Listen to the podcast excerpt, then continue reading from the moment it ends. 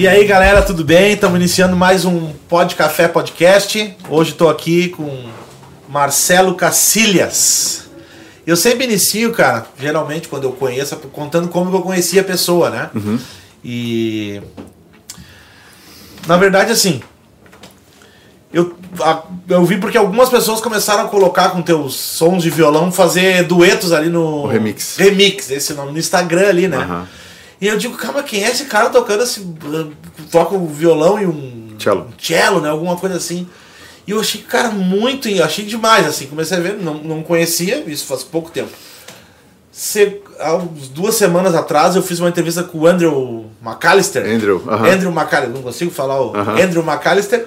E aí ele falou que tu acha que tu entrou na live, ele meio rápido. Ele falou: "Oh, entrou um conhecido meu, cara, ele é carioca, e, mas ele mora aí no, em Porto Alegre, Isso. seria uma boa entrevista pra ti. Aí eu disse, mas quem é o cara? Ah, o Marcelo Cacilhas. Aí eu olhei, pô, mas esse cara É o mesmo cara. Tô acompanhando. E semana passada, ah, o pessoal que tá vendo, bom, já vai ter ido pro ar a entrevista com o Elias Fresel. E ele falou, cara, mas tem um cara muito bom pra te entrevistar, o Marcelo Cacilhas, tem um trabalho, eu gravei alguma coisa pra ele. Eu digo, não, mas já tô em contato com ele pra gravar. Legal. E aí foi isso aí, cara, mas, bom, te apresenta aí, acho que, eu acho que era só eu que não te conhecia, né? Não, é que assim, ó, eu tô há muito tempo fazendo as mesmas coisas, só que assim, o poder da internet, né? Ah, comecei a colocar Pode só direcionar o microfone um pouquinho mais, assim, só. aqui, assim. Aí, isso, aí. E mas ah, tem assim, para entender a, a linha cronológica, acho importante. Aham. Porque que agora eu tô mais em pauta do que antes, né? Sim. É, eu nunca trabalhei só com música, embora eu sempre trabalhei Uhum. com música, mas nunca foi algo exclusivo, né? E sempre fiquei buscando em Deus isso, mas nunca deu. Tipo, eu tenho duas filhas, esposa, então financeiramente deve ter um monte de músico assistindo. a gente sabe que é um desafio enorme, né? Sim.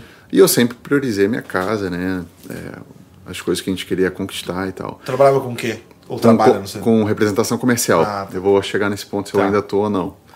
E só que algo muito forte em mim indicava que eu ficaria só com a música, Com a né? música. Por exemplo, eu gravei um tempo atrás no projeto Duo com o Isaac a música Único que é Digno do Bené Gomes, que é Sim, uma referência pra mim, né? E depois, cara, o Bené me mandou mensagem falando assim: ó, Marcelo, essa foi a versão mais bonita dessa música que eu já vi gravada. E é uma das músicas mais gravadas Sim, no, no país. E ele me falou depois, falou assim, ó, passou uns dias, dele disse, Marcelo, trabalha com o quê? Aí eu assim, ah, sou representante comercial de cosmético, e, mas meu sonho é trabalhar só com música. Dele, não, Deus me falou aqui que tu vai ficar pouco tempo trabalhando nessa área, tu vai ficar só com a música. Essa foi uma de muitas palavras nesse sentido.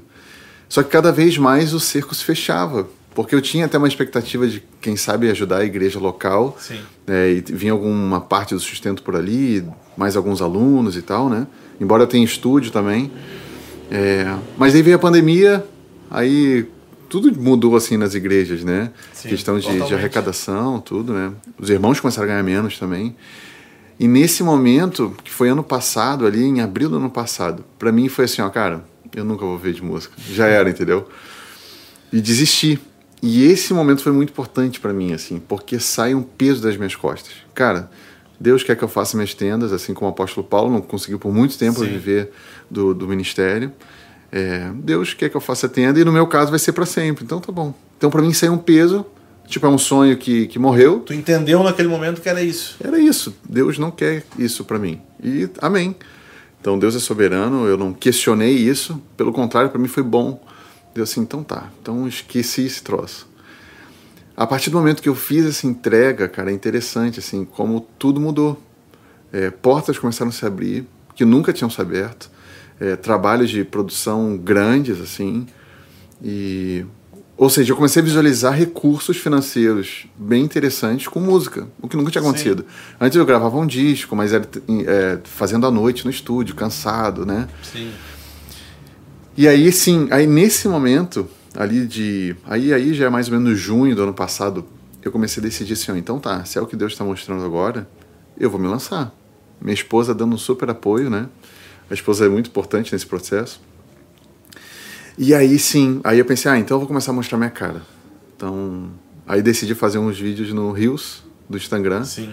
tocando fingerstyle simples assim, comecei com alto preço do Azaf. E foi interessante que aquele vídeo ali, 2 mil views no primeiro dia. Eu tinha é, 2.500 seguidores. há menos de três meses No atrás. Instagram. No Instagram. E aí eu achei estranho. No segundo dia, 4 mil views. No terceiro dia, 6 mil. Eu assim, que estranho, cara. Aí eu assim, ah, vou fazer o outro, né? Vamos ver qual é que é. Aí fiz o Ele Exaltado. Aí o Ele Exaltado foi assim, uma curva exponencial, assim. É, 10 mil no primeiro dia, Não. 15 mil no segundo. E ele tá agora em 1 milhão e 300. Daí Né? tu foi parar na Eliana, sucesso da internet. Eu entrei no algoritmo do troço. Sim. Então depois eu comecei a entender, conversando com algumas pessoas, como é que funciona o algoritmo, né? Tipo, muitas pessoas locais começaram a espalhar, compartilhar, porque Sim. gostaram.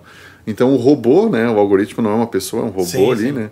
Ele entende, ó, tem produto, tem algo de qualidade aqui, vou espalhar para pessoas desse segmento, cristãos, né? E aí a linha foi absurda, né? E aí eu nem, nem sabia que existia o remix. Aí alguém começou a me mandar, olha a gente fazendo contigo e tal. Então não foi nada premeditado, foi algo realmente Foi- espontâneo. E que foi assim no tempo, eu vejo assim, não foi o Instagram que me promoveu, foi Deus usando o Claro. Instagram como uma ferramenta para isso e me dando certeza que esse era o momento de eu me lançar para isso. Porque, cara, eu- o meu temperamento assim, eu sou muito inseguro financeiramente. Entendi. Então eu não vou gastar um pila se eu, se eu não tiver certeza que eu vou ter esse um real amanhã. Então, acho que Deus sabendo disso, ele assim, ah, eu vou dar uma, uma colher de chá para esse moleque aí e vou mostrar que eu tô cuidando. E, e tenho feito, assim, então assim, o Instagram me apresentou pro Brasil. Essa é a verdade, Sim. porque assim, semana retrasada, a Naniel Eduardo, que é o maior produtor do Brasil, Sim, conheço é, ele. viu no, no, no Explorar, cara, eu já fiz curso dele, paguei fazer curso. Uma Conheço referência ele pra na mim. internet, né? Não, não pessoalmente, mas sei quem é. Hoje ele é o. É o cara, é o né? cara da música E um homem de né? Deus, assim. Então eu sempre admirei ele à distância, né? E ele me mandou mensagem.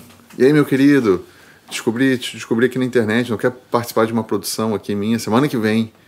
Aí fui para São Paulo, o Lucas Agostinho era o projeto do Lucas. Fui lá, gravei cello, gravei violão. Olha só, cara. E Tá daí- com o estúdio massa ele lá, né? Tá, pô, primeiro mundo. é o Brave, e os Brave. Brave, é. Os músicos dele, tudo primeiro mundo, assim, né? E Homens de Deus, isso foi muito legal, assim, que. Eu, a minha história é muito longa, assim, porque teve uma época que eu morei em São Paulo. Tu e- é carioca. Eu sou carioca, é. Mas me envolvi com a música, assim, com o mercado gospel em São Paulo há mais de 12 anos atrás. E foi muito frustrante. Eu vi um mercado. E aquilo ali para mim foi terrível. E assim, mas hoje eu entendo que Deus queria que eu tivesse aquele choque negativo Sim. para me afastar daquela Tu te área. envolveu com artistas É, eu ia- conhecidos, relevantes. assim. Isso, eu ia ser produzido por um, por um grande produtor da época e tal. E pá, foi terrível, cara. Foi uma experiência Produto, assim, total produto. desastrosa. É, foi horroroso, assim. Pior do que imundo, vou te falar. Sim, Porque imagina. às vezes o mundo ainda é, é fiel nos princípios dele. O problema do cristão, quando se vende, ele tá enganando, assim, né? É, eu acho que no mundo o cara não. Eu tô aqui pra ganhar dinheiro, ponto final. É real. É real, é isso aí. Tá na mesa e É é isso isso, aí. aí. Então, aí eu voltar para São Paulo agora num contexto diferente, ver irmãos, realmente homens de Deus ne- nesse cenário, me trouxe uma paz muito grande, assim, né? Muito diferente daquela época. Sim. Tu é carioca Eu sou carioca. e tá aqui há quanto tempo? Há 11 anos. 11 anos no 11 anos, no Porto Alegre. Porto Alegre.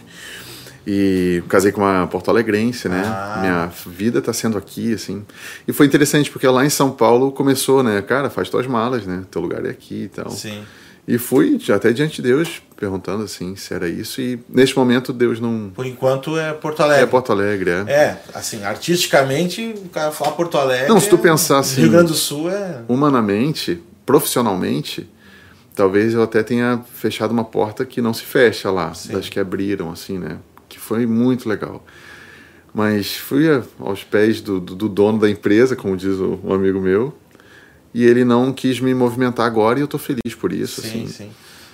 E então assim, por isso que muita gente agora tá me vendo assim, porque eu decidi mostrar realmente a cara e tô usando o Instagram como essa ferramenta assim, Sim. né?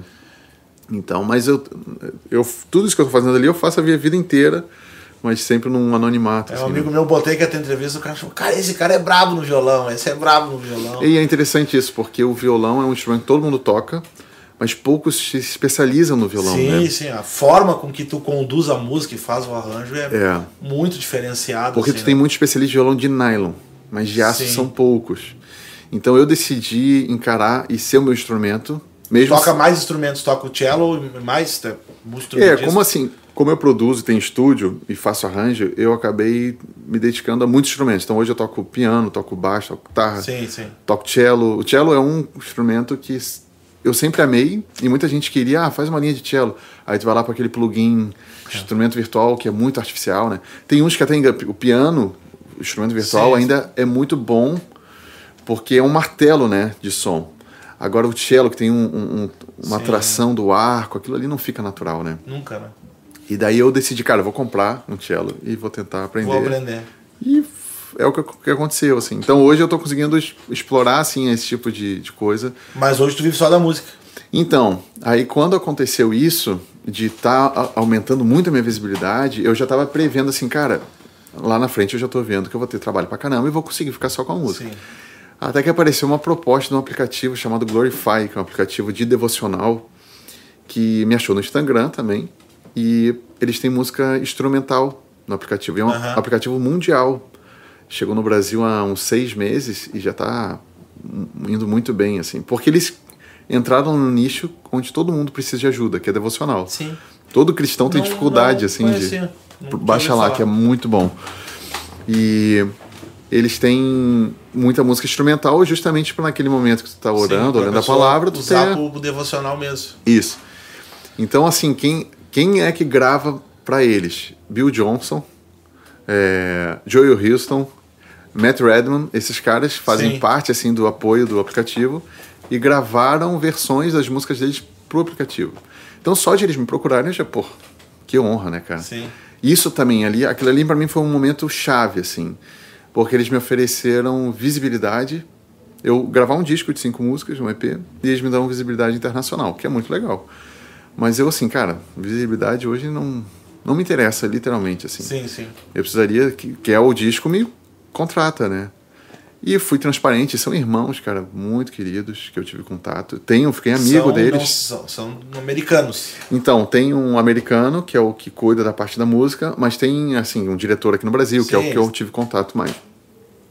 Aí eles, eu agradeci e passou. Aí depois de algumas horas, no mesmo dia, eles falaram assim, olha, a gente quer te fazer uma proposta financeira, então. E fizeram uma proposta muito interessante pelo disco, né, de cinco músicas. E só queriam violão e cello.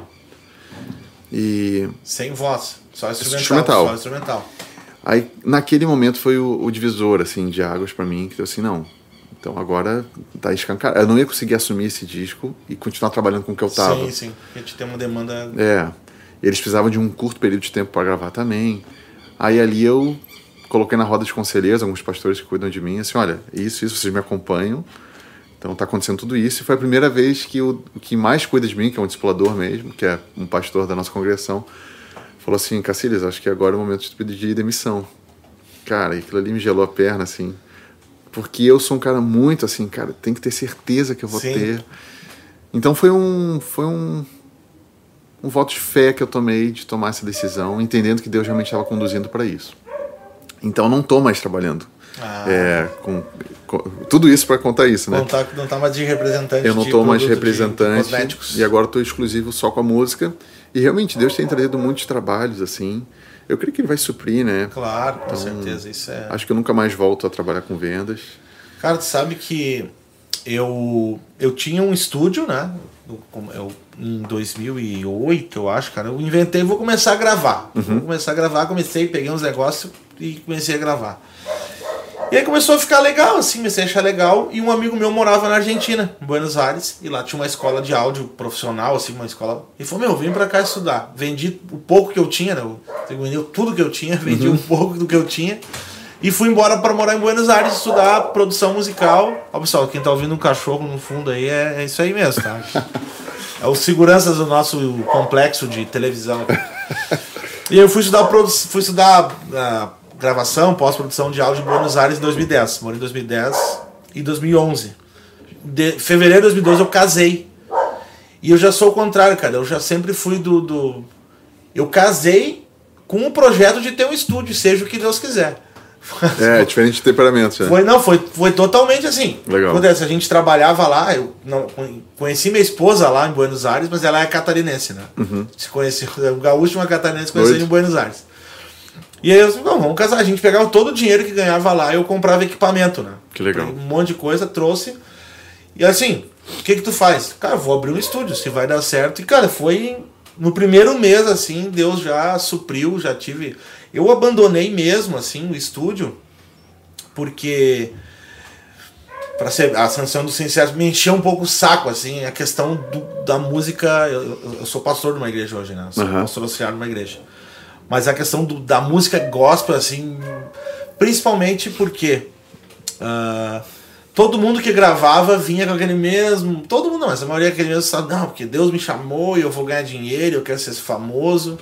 E eu quero, e eu dizia, cara, não, tu não vai ser famoso. Eu- eu- porque não, ninguém, não, não, é, não é uma questão nem de, de, de, de ser. de querer, mas é que não, cara, não é, não é, não é tão Realista, simples. né? É, eu tô te falando isso de 10 anos. E aí isso me incomodava, assim, né? Ah, a galera, ninguém quer saber de, de Jesus, cara. De- Uhum. Todo mundo quer saber só de, de, de, de, de ficar Fama. fam- de usar isso como um trampolim. Uhum. Nesse meio tempo a gente começou a trabalhar com foto, eu e minha esposa, com foto e vídeo. E financeiramente a foto e o vídeo, assim, em três meses de foto e vídeo eu comecei a ganhar o dobro que eu ganhava com a música. Acredito. Foi assim. E aí foi assim, cara. E aí comecei a, a, a deixar de lado, assim, porque me cansou demais, assim, né? Sim. E, era, e para mim foi bem difícil porque era um, um sonho, né? Eu dediquei dois anos, investi alto dinheiro para estudar, me profissionalizei no, no, no, no- no mercado. E tu fala assim, ah, não vou mais fazer isso, para mim foi, foi Sim. difícil, assim, né? Foi meio. Sim. Mas depois que eu comecei a ganhar bastante dinheiro com a foto, eu. É, descansou. E daí, é, daí agora eu tô, eu trabalho integralmente na igreja, né? Ah, legal. Mas aí tô com esse projeto, tem algum projeto com, minha esposa ainda fotografa, a gente tá Uhum. com o projeto podcast, eu tenho ali um, tenho ali uns monitorzinhos, uma placa ali ainda que Legal. ainda faço alguma coisinha e tal, né? Mas esse, esse, esse ponto que tu falou, né, foi é, que tu te decepcionou lá com o mercado gospel, assim, é bem e principalmente quem tá aqui no sul tem esse problema de olhar pra lá e dizer, poxa, mas eu quero estar nos, nos palcos, eu quero ser famoso, eu quero Uhum. e esse processo, cara, que aconteceu contigo, eu acho que é- ele é muito, muito interessante. Vocês conhecem o Salomão do Reggae? Sabe quem é o Salomão do Reggae? Eu já ouvi falar, cara. Não É, lembrando. ele é um artista, gosto assim, bem, bem. Eu tive o. Conheci ele pessoalmente trabalhando, fui trabalhar nos eventos que ele estava cantando. Uhum. E aí, umas- uns três ou quatro eventos eu pude estar junto, assim, né? E a história dele é tipo assim, cara. Ele. Um dia ele entendeu que Deus queria que ele é, ele é carioca, né? Uhum. Deus queria que ele se relacionasse com os hippies, assim. Uhum. Ele queria. E ele, cara, começou. Ele, ele nunca tinha tocado reggae, não gostava de reggae. Ele começou a vender, acho que salada de fruta, alguma coisa, e começou a ter um. Para se relacionar com aquela galera. E um dia ele começou, ele tinha feito uma música, que é uma música mais famosa, uma das mais famosas, que era o Baseado em Quê? Ele começou a tocar numa uma banquinha assim, e alguém filmou ele cantando, ele postou na internet, e no outro dia tinha tipo milhares e alguém botou o nome. Ah, esse é o Salomão do reggae, porque era tipo um reggae. Ele falou, cara, nunca toquei reggae, mas alguém disse que eu era o Salomão do reggae. Ele... Uhum. Sim. E a coisa nasceu assim, sem, sem nenhuma pretensão, né? É, exato. Isso é interessante, né? Até na última vez que eu vi ele, a gente trabalhou num evento aqui, e ele tinha saído de uma gravadora, ele tava, tinha assinado com uma gravadora, ele tinha saído porque ele falou, cara, os caras só queriam um produto, só queriam. Hoje ele é de outra gravadora até, mas na época ele falou que aquela gravadora em específico só queria um produto, assim, né? Uhum. Queria, e ele não, não. Cara, só preciso falar antes pra gente continuar dos meus apoiadores. Claro, né? pô. Tem, tem, Eu tô usufruindo aqui. Aí, nós temos alguns. Hoje nós temos. Primeira entrevista não tinha nenhum, né? Na segunda Bah, tinha um, eu tenho então. três, né? Me chama mês que vem. É, vai mas tá se vai ter um monte de coisa, né? Ah, vamos aumentar as cotas aí. Cara, a gente tem a. Eu não sei pronunciar certo, mas o rapaz. Bruder. O Bruder. É isso aí, é assim mesmo? É isso aí. É, o cara que em alemão. Mas é assim, é o Bruder, cafeteria e também eles moem o café. Cara, o café top demais, muito bom. O coco do Parcão, a melhor água de coco de Porto Alegre, lá no Parcão, Parque Moinhos de Vento. Eles vendem sim em Porto Alegre, é proibido vender no coco, né? No Moinhos de Vento Ah, não, não pode, sabia. não, não pode vender, então eles da fazem, fazem na garrafinha. E também a Irmãos Barbearia, a barbearia do meu irmão. Olha que eu era sócio antes, depois eu abandonei a, a sociedade, mas que deu tapa no cabelo hoje aí e cortou o cabelo do Fabrício. Aí, ó. Aí fez, esse, fez esse corte também. E são os Demorou nossos, muito esse. né? são nossos apoiadores aí. Fico grato porque a gente está começando o projeto e poder contar assim com gente que, que acredita um pouco no trabalho. aí Legal. É, é legal, né? Tu falou sobre mercado, desculpa te interromper, mas falar, assim, hoje assim, eu penso que teve um, um propósito de Deus fazer eu virar essa chave com 35 anos, né? Que há 10 anos atrás a minha cabeça já era diferente também. E hoje, cara, o que eu percebo é que não existe um mercado gospel. Mercado gospel definitivamente não existe, né? Existe mercado secular, né? O gospel, o evangelho mesmo, quem realmente faz parte dessa música, a última coisa que está preocupada é com o mercado, entende? Então, assim, Tá, deixa eu tentar entender. Tu acha que não existe no Brasil um mercado gospel? Não, ou não a exi- expressão mercado gospel nem deveria existir? Não, não existe, não existe mundialmente um mercado gospel. A- a- o evangelho não se, não é um comércio. Sim, sim. Mas assim, tu tem pessoas com o coração certo que até vão ganhar dinheiro com a música, mas não faz a música para ganhar dinheiro, tu entende? A verdade é que assim, a gente está num cenário hoje onde tem joio e trigo juntos. Sim. Deus levanta alguns homens, e eu me incluo como esses, que são homens com um coração profético de tentar varrer o joio. Só que a palavra é muito clara que o joio quem tira é Deus. Sim. Eles vão crescer juntos. Então, nesse momento eu vejo que Deus está levantando muitos trigos que estão investindo no bom pasto, né? E esses não estão preocupados com o mercado. Que são comprometidos com o evangelho e que fazem a sua arte Cara, para a glória de Deus. E se Deus falar assim, ó, para, para na hora, tu entende? Porque mercado, mercado exige contrato, mercado exige é, fluxo de gravações, esse é um mercado. E ele existe, mas Ele eu não existe. chamo, mesmo sendo música cristã, eu não chamo de mercado gospel. Ele é um mercado secular, que canta sobre Jesus, Sim, canta não. sobre Deus. Usou a temática, né? É, agora, música cristã, genuína, tipo Jesus, quando tá indo pro Getsemane, ele canta um hino. Ah, já tinha música cristã naquela época. Sim, sim. Então essa música é eterna e vai. A, a Nova Jerusalém é cheia de música, né? Hoje os anjos Claro. estão. Então, ah, só que essa música música nunca existiu, vai né? ser um mercado, tu entende? Eu acho que é um amadurecimento que nós, como cristãos, temos, temos que ter. Música cristã não é mercado. Não, é, mas. Esses dias, daí eu Ah. finalizo essa tese. Ah, sim. Um cara me mandou mensagem direct no Instagram. Ele é compositor que presta serviço para Warner, para Sony, para Som Livre, não sei mais quanto. Que ele faz sertanejo. Daí ele falou assim: Ô Marcelo, agora eu tô começando a escrever gospel. E achei a tua voz muito boa para cantar minhas músicas e tal. Cara, aquilo ali é é a figura do que eu tô querendo É, dizer, é entende? isso que eu, que eu chamo de mercado gospel, Isso. né? digamos Não, essa- ele existe, eu não tô Ele dizendo, sim, claro, sim. mas eu tô falando que sim, para não, Deus entendi, ele não existe. Eu entendi, eu entendi o que tu quis dizer. Talvez eu não, eu fui filosófico Não, não, não, demais. sim. Mas assim, o que eu falei com ele, assim, cara, primeiro me conta como é que tem sido a tua expressão com Jesus, como é que tem sido a tua É. realidade com Jesus. Eu entendeu? tenho um amigo meu que trabalha assim com produção. Ele é daqui, né? Trabalha com produção. Ele foi lá pra Goiás esses tempos fazer um fazer um negócio lá, tocar junto com os artistas. E o comentário que se tem lá é assim, cara, a- a- esse mercadão, quem faz sertanejo, quem faz gospel, quem faz tudo uma coisa só, cara. É um segmento. É um né? segmento e é seguinte, tá dando dinheiro, vamos fazer. né? É, um, é um- Isso. E aí, essa foi a minha bronca, tu entende? Com, com... Eu, eu sempre conto essa. Dou essa, esse exemplo, né? Tinha um senhor aqui em cima, aqui, quando a gente era criança, que ele tinha uma farmácia, né? Aí ele se converteu. E as pessoas diziam assim: ah, me vê um remédio pra dor de cabeça. Ele dizia: não, não, não, não vou te vender. Vai na igreja que Jesus te cura. Então, em vez de ele querer vender o remédio, ele dizia, não, não precisa. Aí até, até que um dia ele foi tentar evangelizar uns assaltantes e deram um tiro e mataram ele. Bah. Eu falei, cara, eu me tornei esse cara, porque o cara, mas eu queria gravar pra ficar famoso. Não vai ficar, cara. Exato. Eu já dizia, não. Não, pode até que fique. É, mas é, Só que eu é pensei, que eu cheguei num ponto assim que. Até teve uma banda. Falar, o cara assim, fizeram duas mil cópias, né? Que falava, cara, por que tu não lança? Faz um CD mais simples. Não, não, temos que fazer o CD. Fizeram duas mil cópias. Falei, cara, ô, me dá um CD pra me guardar. Pá, mas a gente só vai te dar um. Porque vai vender assim, tipo água, e nós não temos, temos medo de faltar. Mas faz 10 anos eles nunca fizeram mais. Sim. Porque sempre tem essa expectativa, né, de que vai dar certo. E nós Mas vamos acho- ser a banda. Valeu. Nós vamos ser a banda que vai estourar, nós vamos. E aí se cria, depois disso, se cria uma frustração, porque não acontece, porque o sucesso ele é subjetivo, né? Porque, por exemplo, pra ti, se. Não, eu faço a minha música, se eu tiver que continuar trabalhando de, de vendedor e fazer isso pra Deus, é sucesso, né? Fui bem sucedido no Claro. sentido de tô cumprindo. Mas para algumas pessoas não. Ser bem sucedido é sinônimo de milhares de visualizações, de show, de, de autógrafo, de sei Uhum. lá. Aí essa pessoa ela vai se frustrar porque ela não alcança esse objetivo com a arte dela, né? É, eu, eu vejo que assim os músicos no Brasil, em, eu vou generalizar, tem muitas exceções, mas tem uma forma muito infantil assim, é uma fé muito infantil. Sim.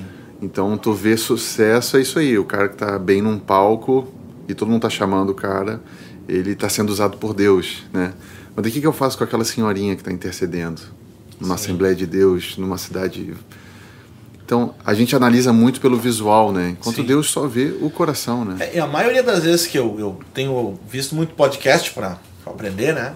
E o que eu mais tenho visto é, é os artistas gospel, a galera famosa falar assim: ah, tu vê, cara, a gente só viaja, é aeroporto, e quando a gente se percebe, a gente já não tá mais conectado com as coisas de Deus, a gente entrou num piloto automático e a gente tem que cumprir a agenda.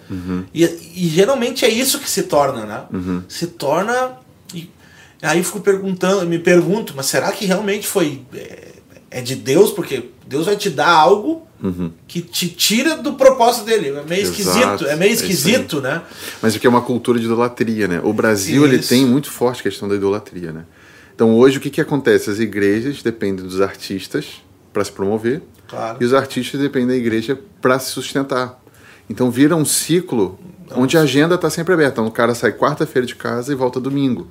Aí não vê filho, não vê esposa.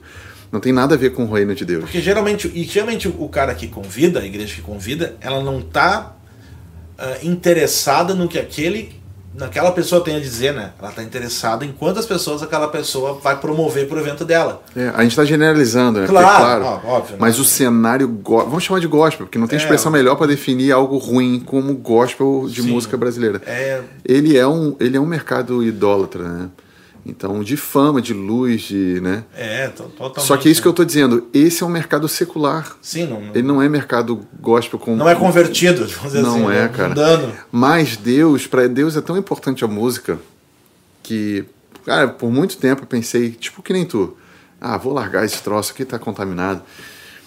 E uma vez conversando com o Azaf, cara, o Azaf é um, é um pai, um pastor para mim, assim. Ele falou assim: o grande problema hoje nosso é que todo mundo que tá dando a cara tapa é quem quer ficar famoso. E os que têm um coração em Deus estão falando assim: ah, eu não vou me É, misturar com vamos, isso. vamos, vamos. É isso que eu tô te falando. Talvez Deus, talvez não, Deus está levantando trigo. Trazer um equilíbrio, porque tem muito joio nesse troço. Claro. E se Deus quiser, para alguém que está com o coração reto, promover esse cara e colocar um cara numa situação de destaque, ele vai fazer. Sim. E assim, né? Sendo eu, eu tive uma, um tempo de, de, de, de- não, não, eu nunca fiquei fora da igreja, mas foi um tempo meio de revolta com isso, assim e tal. Achei que isso aí, ah, toquei tudo pro ar. E hoje eu me enxergo muito. Hoje eu tenho estudado muito sobre música na igreja, sobre. Enfim, eu sou líder de música na igreja também. E, e, e- eu sempre aprendi uma coisa, né? Eu nu- nu- nunca se consegue mudar algo de fora, né? Ah, eu tô aqui, ó, tá todo mundo errado lá. Não, se eu quero, se eu acho que eu tenho algo para contribuir, eu preciso falar, né? Isso aí. E eu tenho entendido que realmente é um tempo de, de, de, de falar, de, de. Até eu falei com o Fábio ontem, falei, pô, o Fábio Sampaio tem um conteúdo muito bom a respeito disso, assim, né? Eu falei, cara, não escreve um livro, alguma coisa a respeito, porque ainda é, é, é muito. Quem tem um, um- algo relevante para falar sobre isso ainda tá muito calado, né? Nós temos. Aí nós temos quem, por exemplo? Nós temos lá a menina que é a, o ícone dos nossos jovens na música cristã, casou dois meses, separou, e é isso aí, é isso aí. É, o Ananiel me deu um. A gente conversou sobre isso, ele e eu lá em São Paulo. E ele é um cara que Deus está levantando, porque ele está muito dentro desse Sim, ciclo. ele tá dentro. E com o coração completamente assim na glória de Deus. De, Sim, E ele deu um bom exemplo assim, para um prédio torto, para tu mostrar que um prédio está torto, muito melhor que tu mostrar e tentar convencer os outros, é bota um reto do lado. Sim. Então vai ficar nítido, um tá para lá, um tá reto. Então eu vejo que Deus está levantando esses homens agora assim para isso. é, exatamente. Que o coração são totalmente dele. Em Crônicas fala, né? Quanto ao Senhor, seus olhos estão por toda a terra para ver quem o coração é totalmente dele, né? E eu penso que a música, cara, eu comecei a fazer música instrumental no Rios ali, né? Que eu tenho todo o meu projeto autoral cantado, mas eu pensei, cara, no Rios, que são 30 segundos, eu vou focar só em instrumental, fazer releitura e tal. E a música, a música, ela é uma linguagem universal, né? Sim. É, então, o fato de eu estar fazendo som instrumental, não tem a, a, quantidade de pessoas que têm me mandado mensagem que não são convertidas é enorme.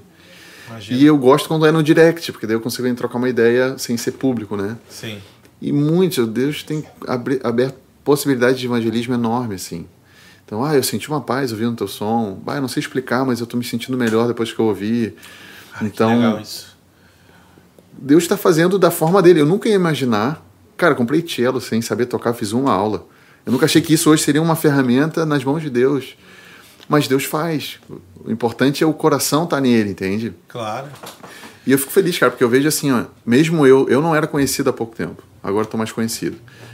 Quantos no Brasil talentosos estão desconhecidos com o coração em Deus? Então isso me dá uma esperança, E entende? quando tu tá com o coração em Deus, se tu não ficar conhecido, também não importa. Não importa. É isso que é o Mas talvez Deus queira tornar alguns conhecidos. Claro, Para trazer um padrão, para trazer uma, Claro, uma e- palavra e assim, profética. Eu acho que Deus é até o maior interessado nisso. é, né? claro. Porque Ele é o cabeça, ele que É. vai botando os membros como. E é Black. interessante, né? Eu- a, a igreja que eu, que eu congrego hoje é uma igreja pequena, assim, ela nasceu e todo mundo. E ela cresceu no meio da pandemia, né? Uhum. Ela cresceu numericamente, não, não, não pelo número, mas pessoas se achegaram a ela no. Porque, cara, porque o dono da igreja é Jesus. É. O dono da igreja não é o. Ah, se a gente divulgar mais Instagram, se a gente fizer isso. Não, cara, o dono da igreja é Jesus, cara. É isso aí. E eu acho que quando a gente tem essa consciência, o dar certo e não dar certo é re- ressignificado, né? É isso Porque aí. dar certo e não dar certo é o, que a Bíblia fala sobre dar certo. É, né? Então, exato. é, é dar fruto, como a Bíblia diz, é ser encontrado fiel. Uhum. Né? Que eu falei isso com a Zaf até, é, que ele tem uma da música, né? Uhum. Cara, ser encontrado fiel, cara. É, fiel e, é- e é isso, né? Eu acho A Bíblia isso, diz que os mártires vão ter um tem um prêmio reservado para eles.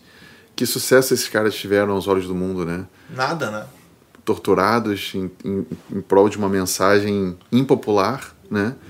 Então realmente tem toda É, razão. e, e imagina assim, né? Óbvio que não, não, é, não é errado, por exemplo, ah, quero ir para São Paulo. Quero... Óbvio, não tem nada de, Uhum. de errado, né? Mas imagina que loucura é entender, não, cara. É um tempo de ficar em Porto Alegre. É. Sendo que lá tem, teriam muito mais oportunidades, né? Sim. Isso é, aos, aos olhos humanos, aos olhos é, do mercado, esse é, um, esse é um tiro. Não, que- mas como assim, cara? Tu tá tendo a oportunidade que todo mundo queria, né? Sim, é verdade. Eu isso acho que quanto mais os caras querem, é pior ainda. Acho que Deus diz, não, vou fazer, só porque tu quer. É, não, é, é, é- esse- esse é complicado, cara, mas tenho pedido muito assim a Deus que, que realmente levante esses, né, cara? Que, que sejam uma, essa voz, porque a gente precisa, né? Eu acho que o grande, um, dos, um dos grandes problemas dessa geração é, é, é não olhar para o Azaf, cara, não olhar para quem já construiu essa estrada, não olhar para a história da igreja, né? Não- é achar, não, agora Deus deu algo novo, como disse um, é uma revelação fresca. Agora, não, peraí um pouquinho, tem. Existe uma história nisso tudo, né? Não, É, tu sabe que sobre isso, eu acho interessante que tem muita música sobre algo novo, quero viver algo novo. tal. Eu não quero ter um olhar crítico, assim, porque eu entendo a intenção, assim, o que quer dizer com isso. sim, Mas, cara, Deus é o mesmo ontem, hoje, para a sempre, né? intenção da música. Eu, eu sempre diferencio um pouco isso, né? Porque às vezes a letra é muito ruim, mas assim, eu tento. Eu entendo até o que o cara quer dizer, assim, né? Eu, eu sei que lá no fundo, às vezes, não é. Ele não quis dizer bem o que a música disse. Eu tento, pelo menos, assim. É, a gente desconfia bem, né? Pelo menos para que a gente não julgue a intenção, tá Claro, eu não, eu não, o que a gente, ninguém pode julgar a intenção a não ser Deus, não tem como julgar a intenção do coração. É. A gente pode julgar Os frutos. a né? letra, não, eu, eu posso analisar, como o Andrew faz muito lá, né? Aham. Analisar a letra com a palavra do lado. Bom, a, a Bíblia diz isso, a tua letra diz isso. É isso aí. Isso, isso não tem problema, né? É, mas esse- essa busca por um algo novo, a- até com uma busca por um avivamento, porque tem grupos assim, que estão sempre falando só sobre avivamento Sim. e tal. Parece que tira um pouco a gratidão do que Deus tem dado hoje. Sim. Porque o que Deus tem dado hoje vem de Deus, cara. Se vem de Deus, Eu não preciso de mais nada, tu entende? Porque se é algo novo, sempre parece assim, ó, o que eu tô vivendo hoje é velho. É pouco. Ou é, Não ou é, sufici- insuficiente. É, eu não sou satisfeito em Deus. Parece que vai existir um. Até um. Faz um cara perguntou numa caixinha de alguém assim: eu posso orar pelo avivamento? O cara disse, "Ó, claro, eu só, tu só não pode. é, só não pode vender ingresso para avivamento, né? Porque, É. Orar pelo avivamento, orar, então a gente pode. Eu não posso prometer e vender ingresso. Isso é. O problema é que. Cara, eu até tem um cantor, não, não vou citar aqui, gosto muito do cara, acho que ele tem músicas muito boas. Aí eu entrei no Instagram dele, tinha uma escola de música, de, de adoração, uma coisa assim. É, escola de adoração, não lembro o nome agora. Venha aprender para participar de, do último e maior avivamento. Mas baseado no que ele chegou à constatação que já existia um último Complicado. e maior avivamento. Sabe? Não, o último vai ser maior, tu falar que o teu é o. É, mas como é que. A, a- Em vida tu vai Baseado no que ele, tá, ele, ele, vai, ele pode afirmar que, vai, que é. É. o último. Quando que foi o que já Ainda teve? mais que envolve venda de curso. É, É, pesado. é, é. Pá, eu fiquei até meio. 6 e 7. É, É. arrasta pra cima. né? Arrasta pra cima. Eu fiquei até meio. Fiquei, puxa vida, cara. Bah, eu achei que esse aí eu ia me. me... É. Mas Mas, essa expectativa, assim, eu acho que ela é salutar, né? A gente está sempre esperando. é, A volta de Jesus é a maior expectativa Claro, no cristão é é, essa. é. Agora, tu colocar. Tu criar uma expectativa para aquilo que não está. Até porque eu acho que Deus realmente tem um grande avivamento. Só que quem vai viver isso mesmo é quem já está vivendo. É tipo quem está correndo numa corrida de passar bastão. Quem recebe bastão está correndo já. Claro. Não está parado orando por avivamento. Está vivendo, está evangelizando, eu está tô aqui proclamando. parado, daqui do nada vai acontecer um. Porque não, para mim não tem sentido um, um culto para clamar por avivamento. É. Cara, vai subir um morro, vai encher a barriga de gente que está assim com fome, entende? Então, é a mesma coisa aí, vem um pouco essa teologia para as músicas, né? O melhor de Deus ainda está por vir. É, então, te- cara, o melhor de Deus Eu- é a conversão que ele já me deu, entendeu? O melhor que Deus podia nos mandar foi Jesus, né? Porra. Eu tinha uma bronca com umas músicas. Aí o cara Mas eu não quero assim, ó, não quero Não, sim. jogar pedra porque eu já fui assim, eu não, quero ser esse cara. fui. Mas, Mas, eu, assim, antes, eu tinha umas, antes eu tinha umas broncas. O cara cantava assim, né? Eu vou viver uma virada em minha vida. Eu vou viver. Não, faz dois anos, não virou ainda. Todo culto, cara, to- todo culto, o melhor de Deus vai por vir. Aí, por fim, eu criei bronca com uma, que o cara dizia, sou livre pra correr. Livre pra correr. Livre pra... Não, mas se eu sou livre, eu posso correr ou não correr, né? Se eu, não... É. sou, se eu sou livre, tu é livre, corre. Mas Então eu não sou livre, tu tá me mandando fazer, eu sou, não sou. Eu tô... uma- Cara, a deixa, a deixa é grande, assim, para eu falar uma coisa. Uma das coisas que eu percebo também que musicalmente a igreja brasileira precisa amadurecer é no foco das nossas letras, entende? Porque claro que é muito gostoso eu cantar sobre as coisas que Deus quer me dar, sobre a minha experiência com Deus, tipo, Ele me ama. É, é- são coisas que eu estou falando de Deus, mas é sempre voltadas para o homem, para nossa realidade com Deus, né? Enquanto quando eu abro o Apocalipse eu vejo que os anjos estão cantando santo, santo, santo, digno. É só voltado para Deus. Não tem anjo falando assim, ó, tu me libertou, do, do meu coração é teu. Não tem foco no, no- em quem está expressando a adoração. O adorado é o foco. Claro. Então hoje, se a gente for analisar, 80% das nossas músicas são focadas no que Deus faz com o homem. É, e eu acho que a música, principalmente a música por culto, ela deve ser muito mais nós, né? muito mais no plural, porque é o povo de Deus cantando junto, né? Não é, ah, o eu. É- é- Eu acho tão egoísta, assim, às vezes, ai, Deus me ama. Eu, eu entendo, assim, eu acho que, não estou dizendo que, né, que, é, que é pecado cantar a música, mas parece que é tão. É eu e não importa mais ninguém, né? Tu vê. é- É, O André, eu- ele faz esse trabalho dele, é incrível, assim, né? Ele até- Mas o que eu digo até assim, até o nós, e realmente não tem problema nenhum, mas acho que são. É o quanto o nosso coração pulsa, a ponto de eu não querer nem. Eu, eu até fiz um videozinho que eu falo sobre isso. Tu vê Estevão, Estevão está sendo apedrejado, ele não pede socorro para ele, ele só glorifica Jesus Sim. a destra de Deus. Então acho que diante da glória de Deus, o eu, o nós, cara, a gente nem consegue mais enxergar, entende? Deus é que interessa. Então, outra, se eu fizer uma música que eu falo assim, ó, tudo entregarei, pegar uma música que eu amo, que é um hino, né? Tudo entregarei. Cara, essa é uma promessa pesada, cara. Tudo, Ah, cara. Mas a gente está lá cantando. Agora, se eu falar que Jesus é santo, Eu não estou arriscando mentir, eu não estou arriscando nada. Eu estou falando uma verdade absoluta que edifica o meu espírito, edifica a igreja. Então, o foco das músicas, eu acho que eles precisam crescer para serem mais verticais. Eu já uma vez eu participei de um culto e a, a, banda ia cantar uma música do tipo essa, assim, tudo te entrego. Não, eu não lembro bem, faz muito tempo, né? E, quando, e essa foi real, assim, eu tava, tava no lugar, né?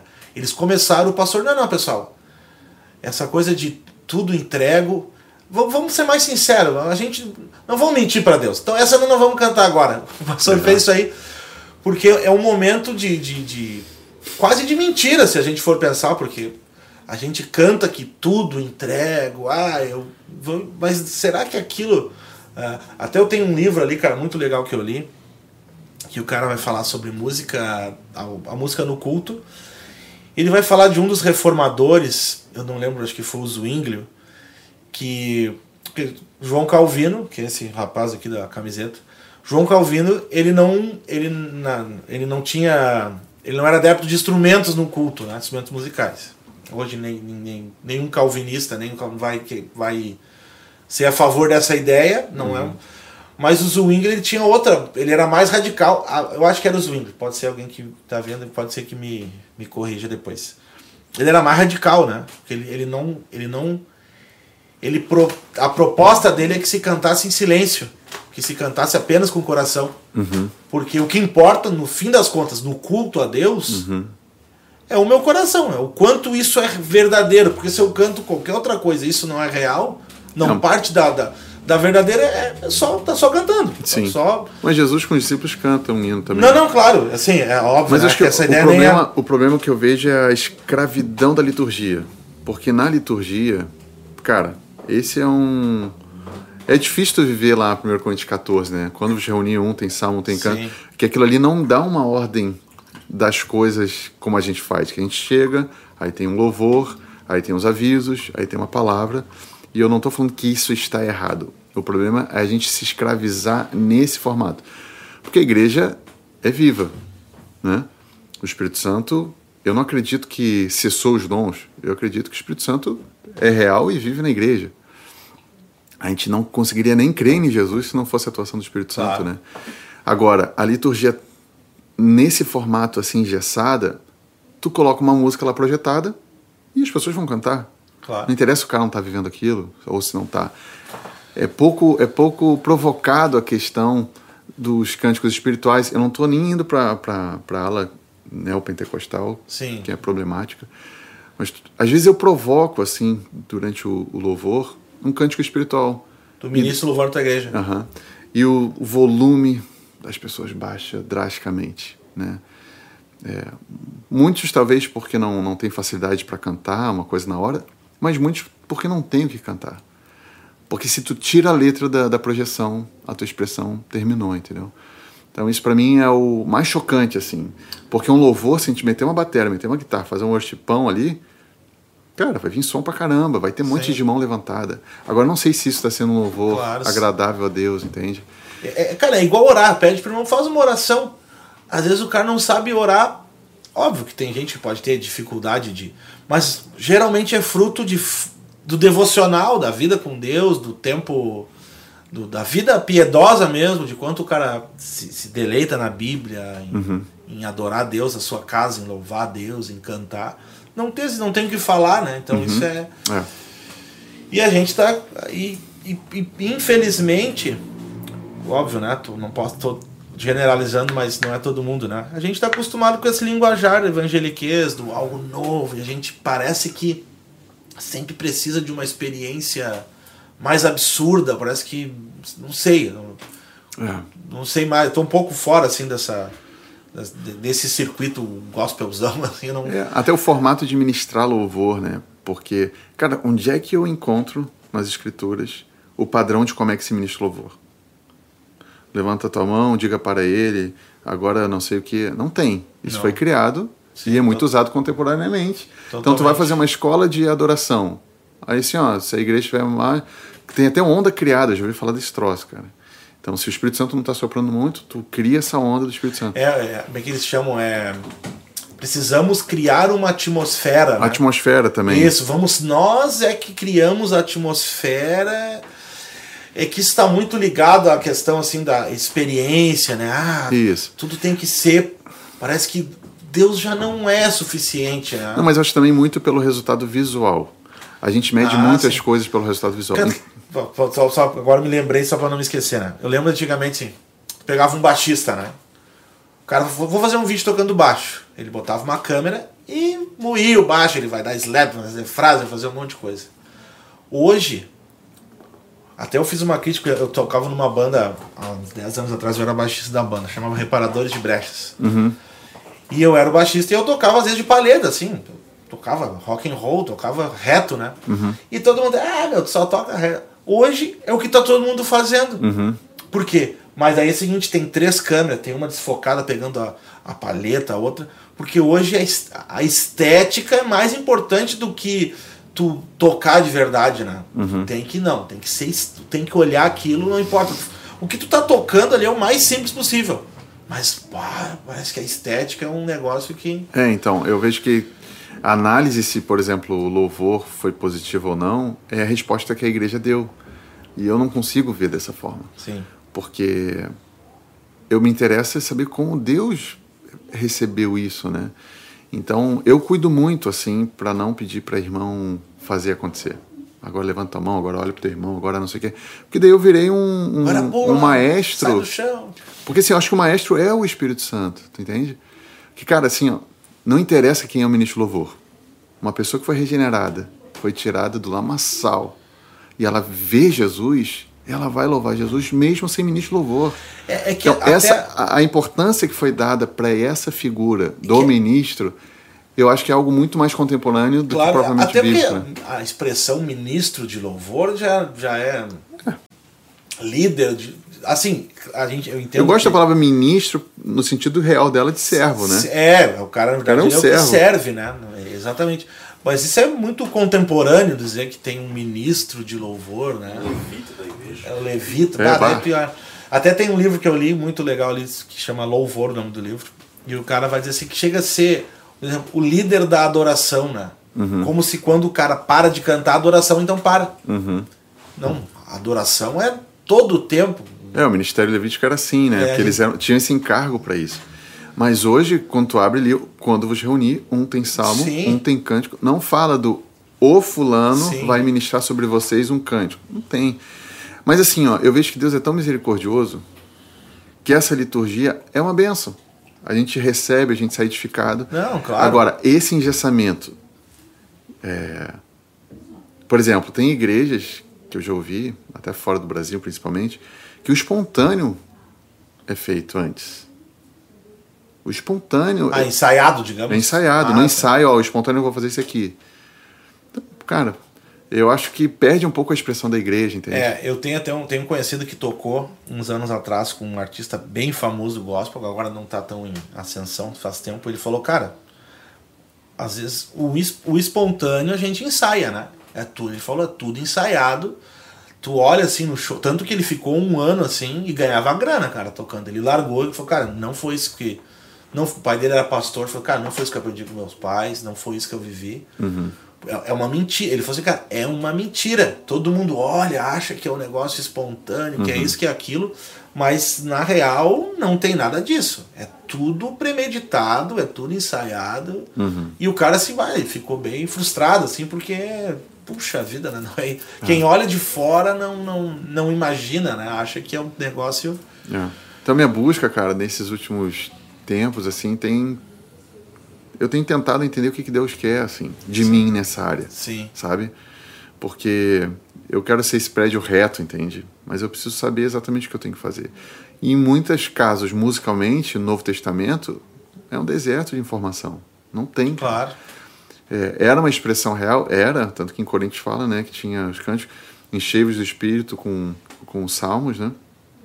Agora, por que, que Deus não deu um passo a passo, tu entende? E por que, que hoje nós temos um passo a passo? Então, esse é o meu maior desejo, assim, cara, eu quero ser fiel, encontrado fiel, como tu falou, e em algo bíblico, naquilo que Deus tem trazido de simplicidade. Hoje, como tu falou, tudo é publicado, né? Claro. Então os cultos são online e tal. Então a gente tem que vigiar muito assim com, com essa fascinação do visual, né? Como é que vão ver? Com quantos views vai ter esse troço? Quantos likes, entende? E porque se torna tentador também. Vamos, vamos, vamos te usar como exemplo, né? Tu tá nesse momento de, de, de ascensão, vamos dizer assim, de se tornar um pouco mais conhecido. Uhum. E daqui a pouco é, é, isso aí, vai começar a ter propostas, né? Uhum. Vai começar a ter. E é tentador. Porque daí o cara pensa o quê? Ah, não, é, é de Deus. Você está tendo sucesso, você está tendo. É Deus que está me levando, é Deus que está abrindo a porta. Né? Uhum. E eu acredito que tem muita gente que começa bem intencionada e acaba se, se perdendo. Quando viu, então, mas aí que eu vejo como é importante andar o corpo de Cristo, né? O corpo discipulado, Cara, andar com pessoas te aconselhando, isso é. É, é. é porque nem que nem tu falou. Recebi uma proposta. Ah, não, é Deus, eu não vou nem não vou perguntar ao meu pastor, eu vou avisar ao pastor.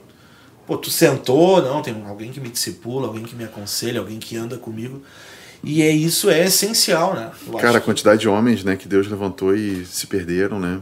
Então não Muito, interessa né? como começa. Como Mas é interessante, esses dias eu vi uma entrevista do Douglas, Douglas Gonçalves, acho que era aquele do Jesus. Cop. Jesus, é. Ele entrevistou o Thales Roberto, né? O Thales Roberto está nos Estados Unidos agora. Ele fez online. E tu vê como é, né? O Thales, o próprio Thales falou assim, ó. Eu não estava preparado para aquilo que aconteceu comigo. Uhum. Eu saí da favela em dois anos eu era o maior expoente gospel, né? Uhum. Andava de avião, era milionário. Uhum. Então ele falou assim: eu não estava preparado para aquilo. Aí, a própria igreja cria os seus ídolos. E no fim das contas, o cara que foi idolatrado, que na época provavelmente ele achou assim: não, eu, nem, eu não entendo nada de evangelho. Eu estou estourando no meio, deve ser Deus que está me fazendo isso aqui. Só pode, né? Sim. Não tem outra explicação, deve ser Deus. Uhum. Depois, aí aconteceu tudo que aconteceu lá com ele e tal, falou uns negócios lá. No fim das contas, ele percebeu que ele não estava pronto para aquilo. Uhum. E isso é. E só que o problema é esse, cara. A gente, o João Calvino usava uma frase, ele dizia assim: o coração do homem é uma máquina de produzir ídolos. Uhum. E a verdade é essa, nosso coração. É. Agora Deus está levantando aquele ali, cara, agora esse. E o cara, se não está preparado, se não tem isso, é um discipulado, um pastor, se não tem alguém, ele acredita. Sim. Ele acredita que realmente não é Deus que está me levantando e eu É. vou. É isso aí. E o fim da infelizmente, infelizmente o fim desse caminho é um caminho que o próprio cara, que bom, né? Espero É, que e se tu for analisar, muitas vezes Satanás enche um homem de Deus de trabalho para Deus. Quanto mais esse cara trabalhar, melhor para o diabo. claro. Ele não está preocupado em quantas pessoas esse cara vai ganhar, não. Ele quer perder esse cara, porque esse cara é de multidão. Claro. Então enche o cara de trabalho a ponto de ele não ter mais tempo de orar, não ter tempo de ficar com a esposa dele, cuidar dos filhos. E quando ele destrói uma referência, cara, ele destrói um Leva monte de gente, gente, junto. claro. Muita gente que olhava, não, esse cara era o homem de Deus que. É. E quando ele, o diabo destrói isso, ele destrói um monte de gente junto. É isso aí. Né? Um monte de gente se decepciona no- no- nessa caminhada, né? E é, é, é preocupante. É, e, é, e é isso aí, porque Deus levante esses homens para vir com essa. com essa intenção de, de, de levar essa coisa e que a gente não, não desista desse, desse processo, assim, né? Porque é muito importante, cara, que a gente possa. Infelizmente, o Sul aqui, a gente tem, tem, tem pouca gente, assim, né, cara? O Sul foi sempre. Uhum. O Azaf, acho que é o cara que, que ficou aqui, né? Isso é interessante também, É. né? Ele Uma tá- vez eu perguntei para ele por que ele nunca foi para São Paulo, né? Porque eu acho que dos ministros de louvor que tem eu, que mais viaja, né? Sim. Há anos, assim, né? Cafezinho? Cafezinho? Valeu. Cafezinho da O Bruder. Ah, então tá um pouquinho. Esse é bom. Calma aí, um pouquinho. Ele. Qualquer banda, assim, daqui, quando começa a despontar, vai pra São Paulo, porque fica mais central Sim, pra viajar, né? E eu perguntei pra ele por que, que ele nunca foi. E a resposta dele é, foi a melhor possível, né? Assim, "Ah, Deus nunca mandou. E é isso, é um homem dependente de Deus. É, Então não exatamente. interessa onde tu tá, o que, que tu tá fazendo, tu ouve a voz do, do Senhor e pronto, tá né? sempre viajando, né? Não, tá sempre. Tá sempre. Cara, é um exemplo, assim, pra todos nós, assim, É. né, cara? Um homem É, que sim. realmente. Ele, enfim, o Ademar, tem vários outros, assim, né? É, Que a nossa geração precisa olhar e ser é discipulada por, essa, por, por essas pessoas, né? Tem, deixaram, um, deixaram um legado, né? É. Deixaram um legado que é, que é importante, cara. Com certeza. E no teu estúdio lá, falando dele, tu como é, como é que funciona? Tu pega, tipo, tem um estúdio Eu grande, estúdio. grava tudo assim. É, de- desse tamanho, assim. E eu gravo tudo, já gravei desde disco completo, eu, eu acabo gravando todos os instrumentos. Porque Não assim, é só cristão, ou só cristão. só não só cristão, só aquilo que eu acredito, né? Eu gosto de responder assim. Sim. Porque tem muita coisa que é gospel que eu não acredito. Sim. Então, aquilo que eu acredito, que eu acho que o mundo tem que ouvir esse troço, eu boto a mão, entende? Não, mas a, isso, mas a pergunta por exemplo, assim, chegou um cara lá, quero gravar. Não, não é assim no caso, tu, tu- não é não é um estúdio comercial nesse aspecto. Não, assim. não. Ó, quero três horas pra gravar um negócio aí e tal. Eu todos eu analiso quem ah, é. tá, tem todo um. É. Penso que assim, eu tenho muito a perder pensando em mercado, que Sim. volta aquilo que eu estava falando, entende? Eu me lancei para ser sustentado por Deus, assim, não por um mercado, né? Então, eu não quero me contaminar com quero vender minha primogenitura por causa de uma mentira, entende? Então, eu penso que é radical viver assim, penso que é desafiador, mas eu entendi que foi esse convite que Deus me fez. E aí o meu estúdio, assim, como eu, o, mercado de estúdio ele mudou muito, porque antigamente ninguém tinha home studio. Sim. Então tu tinha grandes dia- estúdios, então tu pagava a hora caríssima, tu pagava o cara que é só o cara da mesa que ia apertar o rec e fazer tal. Tu tinha que pagar um produtor e tu tinha que pagar Sim. os músicos. Aí um disco era 50, 60, 70 mil reais, né? Então, o, como todo mundo começou a ter plaquinha, interface e começou a gravar em casa, né?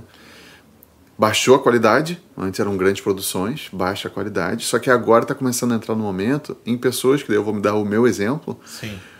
onde eu tenho um estúdio, onde eu gravo, eu produzo, eu toco os instrumentos. Então, as pessoas nesse perfil começaram a encontrar mercado. Porque o cara que quer gravar um disco completo, até com bateria, com tudo, ele resolve com uma pessoa só, né? Então, cresceu muito esse tipo de produtor. É, e a qualidade aumentou. Aumentou. As qualidades estão muito boas. Que daí esses caras começaram a investir em, em equipamento melhor e tal. Mas eu vejo estúdios convencionais, tradicionais, é, aí só recebem grandes produções mesmo. Pega o Sim. Soma, por exemplo. Cara, tem um estúdio em Porto Alegre aqui que é gigante, né? Áudio Porto, né? Uma coisa assim. Uhum. Eu nunca fui lá, eu só vi por foto, né? É o melhor estúdio da América Latina em equipamento. Ah, é mesmo? É, é sinistro. É sinistro. É, tem um cara que eu conheci lá na Argentina, fui comprar o equipamento dele. E, por exemplo, assim, eu estudei numa escola, e é, é engraçado assim, né? Porque aqui a gente não tem muito contato com gente que isso é muito. não é do teu, teu dia a dia, né? Eu tinha professores, cara, tudo cara engenheiro de áudio, ganhador de Grammy Latino. E os caras estão ali, meu. Os caras andavam assim, tu achava que era qual morador de rua, assim. E eles estão ali, estão dando aula, vão de bicicleta. E o cara, assim, ah, tinha uma banda lá da, da, da Argentina lá, o cara, ah, eu sou o produtor dessa. Eu sou o, o engenheiro de áudio dessa banda aí. É como se, sei lá, fosse nosso amigo engenheiro de. Sei lá, com uma banda famosa do Brasil e agora tô. Não sei. Paralama do sucesso. Uma coisa assim, né? Não, eu sou. Eu sou então tu tá aqui com a gente conversando. É, é isso aí. Aqui lá é muito comum, né? Muito comum esse, esse. E aí, voltando, né? Aí eu conheci um cara lá, fui comprar um equipamento dele lá.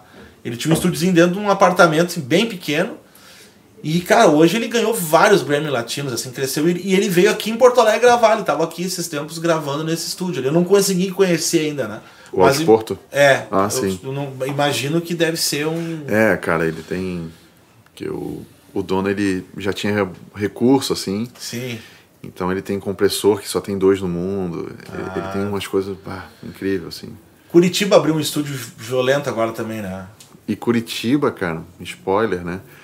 O mercado worship, que eu tenho muitos amigos, é, vai migrar muito para Curitiba. Por causa desse estúdio. Por causa desse estúdio e assim, eles vão criar um complexo lá sinistro, assim. Então vai sair de São Paulo e vai ser em Curitiba o negócio. Ser O Ananiel mora em São Paulo. o Ananiel de São Paulo. São Paulo. É, não, esse estúdio lá, é, eu vi algumas fotos. Até tem um cara que eu conheço, que é o Kalel. Uhum.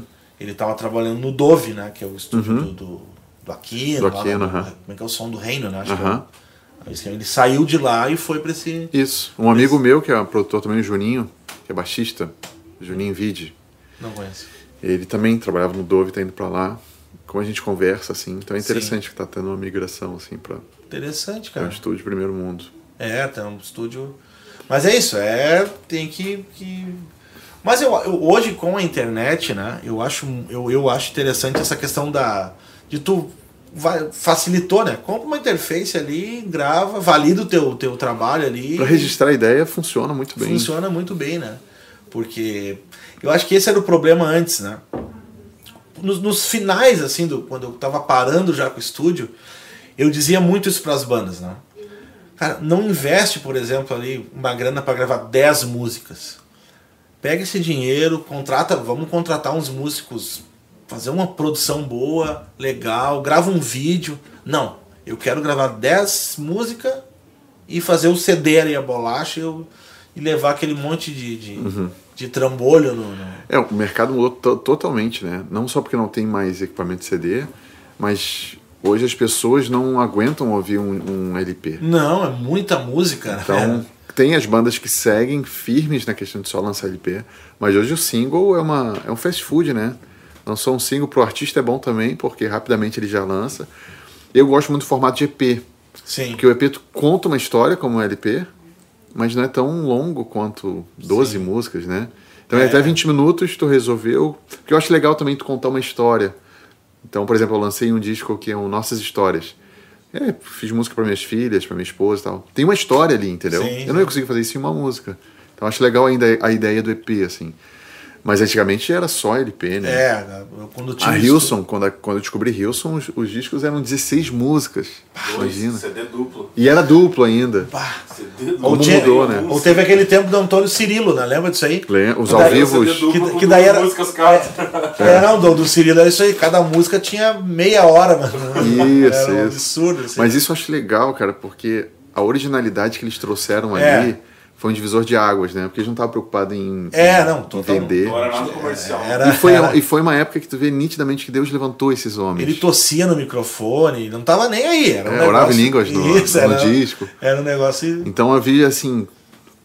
Quando eles estavam ouvindo, e, e na época do Cirilo, que foi uma referência pra mim na época, cara, passava muito tempo tu não sabia quem era, porque não tinha internet. né? E Ah, o disco sim. não era com a foto dele, né? Sim, não. Era outro tempo, né? Era, era um... Isso, cara, evoluiu muito rápido, assim, né? É. E esses caras também, desculpa me meter, eles, Não, vai. eles trouxeram a nós um conhecimento também de muita gente fora, né? David Quinn gravou muita música, tipo, Delírios, eu não conhecia. Sim, sim. Ah, Eu- sim. E David Quinn estourou bem no começo da minha conversão também, acho que 2001, por aí, né? Sim. Foi por aí que ele. É, e eu, pô, vê de quem é essas músicas. Martin Smith e tal. É, Pô, trouxeram- cara, aqueles caras, pô, Delírios, meu. É, eu, eu, eu acho assim, né? Um dos grupos muito responsáveis por essa. Que trouxe isso foi o Diante do Trono, assim, né? Uhum. Diante do Trono trouxe essa. É. essa coisa gigante, assim, de. de pá, eu Foi. lembro, primeira vez assim, eles gravaram na rua um milhão de pessoas. Não, É bizarro. Era, era um negócio que não existia no. no- no- É bizarro. né? aquela banda gigante, todo aquele.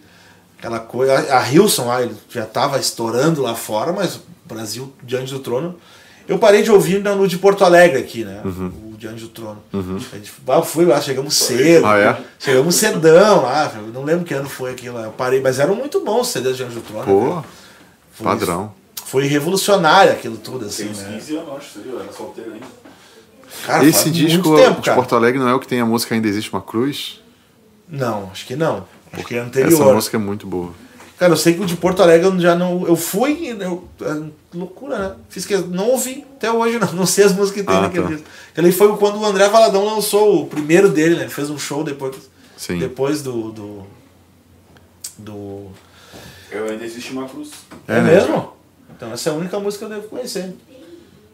Eu Mas lembro foi- quando eu ouvi essa música, pá, eu achei 2005, tão, cara. Tão bíblica. Tem, não, tem muita música boa, cara, né? aqueles primeiros discos lá deles. Deve ter depois também, eu que não eu parei de ouvir, né? Não, ela é uma compositora maravilhosa. É, tu compõe também, Sim, sim. Tá. Eu vi algumas coisas ali até vou mandar a playlist lá pro. A gente, quem escolhe as músicas sou eu, que sou o líder da música, e o Emanuel, que é o outro pastor, pastor da igreja. Legal. A gente escolhe junto, assim, as músicas, geralmente, né? Pra Sim. tentar. É, então assim. Gostei muito, cara. Tava ouvindo ali agora à tarde teu. teu tem, tinha muita coisa ali, né? É. Eu tô ouvindo umas, umas com as cantadas ali, umas, coi- muita coisa legal, cara. pra- Legal. Vou mandar o pastor lá pra gente vai incluir na- Então, o que aconteceu? repertório. Até então eu nunca mostrei a cara, né? Porque eu fazia em paralelo e mas como agora é a minha vida isso assim profissionalmente, eu tive a oportunidade de assinar com a Oni Music agora que é Ah, um, para mim é o selo que eu mais gosto assim do Brasil. O Nelson Tristão é, o, é um dos Claro, donos. claro. E ele é um cara muito comprometido com Deus. A gente ficou uma hora no O telefone. esposa dele? Cris. né? A Cris, Cristão, né? É, ela gravou muita coisa também. Isso, eu lembro na época. Tempo do, do Cirilo. Isso, é. Isso, Daí eles isso, criaram. Eles tinham, uma, eles tinham uma gravadora, uma distribuidora antigamente, né? É, deve ser a ONI ainda. Eles tinham um, um, um retiro para músicos lá em BH, que era muito conhecido adorando, acho que Eu era. tava adorando. E agora eles. A ONI hoje é a que tá com Sim. Morá, todo mundo tá lá, né? Todos distribuem um monte de gente, né? Então foi muito legal que foi uma porta que Deus abriu, assim. Porque uma das pessoas que fez um remix comigo foi Isaías Saad. Sim. E foi, foi legal, assim, porque eu agradeci, a gente. Algo de Deus, assim, a gente ficou. Eu gosto muito dele. A gente ficou eu não conheço amigo. muito a música A dele. gente ficou amigo assim, do nada. Eu liguei pra ele e tal. Até convidei ele pra participar de uma música que ele vai gravar junto comigo no Ah, final que do ano. E daí a gente nesse papo conversou sobre distribuidora e tal. Então falei com o Nelson. E então agora as minhas músicas eu vou dar muito mais valor assim até Sim. elas são bíblicas, eu nunca negociei esse tipo de coisa assim. É claro que tu vai vendo assim a, a, a mudança enquanto tu vai amadurecendo das tuas letras, né? Sim. Então antes as minhas músicas eram muito relacionadas à experiência da minha conversão e tal. Mas hoje eu, é difícil assim eu não falar sobre Jesus numa música. Pra mim o que interessa é Sim. isso, entende? Então eu penso que vai ser bom botar isso pra fora, assim, gravar bem, fazer com vídeo, fazer com tudo. Tu vai produzir um disco Eu vou- exclusivo pra Oni. Através da gravadora. Ou tu vai lançar o que tu já tem. Não, eu assim, todo o meu acervo, eu tenho mais de 40 músicas já lançadas nas plataformas. Todo acervo vai pra Oni, eles vão começar a Uhum. Ah, distribuir. tá. Mas eu tenho dois discos esse ano ainda pra gravar. Um é o Igreja na Casa, que eu vou gravar em julho, que é justamente Igreja na Casa, literalmente, que é uma expressão de todo, todo mundo tem grupos pequenos em casa Uhum. e tem essa expressão de música. Então eu quero botar isso num disco, que são músicas minhas que são bem nesse clima de igreja. Então vão ser, vai ser ao vivo, piano, violão e violino. Até o violino vai ser com o filho do Ah, Azaf. Azaf. E com 14 irmãos, 15 irmãos ali, a gente vai pegar aquela expressão do momento. Ah, que legal. E daí no final de outubro a gente vai gravar o Digno. Que daí esse vai ser com banda completa mesmo, que o Isaías vai participar junto. Vai ser gravado Ao vivo também. Ao vivo em Porto Alegre? Porto Alegre, acho que na nossa chácara, na verdade, em Viamão. Ah, eu tô esperando ver como é que vai ser a pandemia até lá, Sim. se vier a terceira onda, eu não E tô vai, ter mais, muito. vai ser com o público daí, assim, Vai ser com os irmãos da congregação. os irmãos. Provavelmente os jovens, assim, porque não vai caber tanta gente. E a banda, quem vai ser, já tem Eu, definido? eu montei uma banda é, no final do ano passado, que alguns são da Brasa Church. Não sei se conhece. Conheço, mas- conheço só o Mauri. É, vai ter o, o baixista, o Silas. Ah, o Silas, conhece também. O, o guitarrista, que é o Kainan, que era da Church, agora ele tá na Brasa é, Zona Sul. Zona Sul ficou lá no caso. Ficou. Desligamento. Aí o meu cunhado, o Andrei, que é tecladista, é o cara que foi um presente que Deus me deu, que é meu familiar, mas o cara tem uma vida impecável. Andrei, não assim. conheço ele. Mixagem, master, é tudo com ele que eu faço. E capta muito bem tudo. O irmão dele, baterista, que também é da Church. E o Lucas Tonin, que é o filho da Carmélia, que ele é sobrinho do Azaf, que é guitarrista Ah, e canta entendi. também. Uma banda excelente, assim, então facilita muito, né? Quando os caras são bons. Até como é uma gravação ao vivo, precisa todo mundo ser muito bom, né? E quem vai é, captar é o Papalia, que é de Santa Maria, que é um guri. Ah, eu sei, vi falar. Não é o que faz a, fazia a captação da Brasa Church, né? Isso. Tá, eu sei. Esse moleque- conheço o pessoal da Assembleia aqui, da 55 ali, o Cabeça, o... Conheço, conheço o Cabeça, assim. Não É, eles acho que ele fez um trabalho pra eles também ao vivo, Ah, assim, legal. ficou bem legal, cara. O Papali é um cara assim, ó, que é excelente no que faz e tem esse coração também. E, tipo, tudo indica que ele tem que ir para São Paulo, assim, né? Sim. E ele tem lá seu envolvimento com a igreja local em Santa Maria, que é mais difícil que Porto Alegre Sim, pô, ainda. Bem mais. Então ele, eu vejo que ele tem esse coração muito em Não Deus. vem assim. gravar uma vez. Conhece o Alexandre Vieira? Claro. O Vitor, claro, Aham. Conhece, né? Ele era, acho que ele congregava lá. E daí ele gravou, lembra que ele gravou um projeto, tocando, cantando e tudo mais, gravou. É que eu, eu morava no Rio, acho que nessa época. Porque eu tô há 10 anos aqui, né? Ele, eu acho que quando eu cheguei aqui ele já tinha ido embora muito tempo. Não, acho que não, cara. Mas ele não congregava na comunidade. Deixa eu pensar. Porque eu voltei. Da... Que ano tu veio morar aqui? Em 2010. 2000 É, não, eu voltei da Argentina em 2012. Final de 2011 e começo de 2012. E ele tava aqui. Tava aqui ainda. Mas ele não congregava na Não comunidade. congregava lá. Ou Ah, sim. Acho, não, cara, não sei. Eu acho que sim. Porque eu fiquei uma época também na Junto ao Pai, que é a igreja do meu sogro. Ah, tá. Onde toca, onde toca o Samuel, tecladista? O Samuel, eu acho que é a igreja que o Alexandre O tava. Oliveira. Samuel Oliveira. É. É, é um por aí. Daí o Vieira gravou esse disco, né? Pô, cabeça, o Giba no baixo, conhece o Giba? Claro. Giba, Samuel.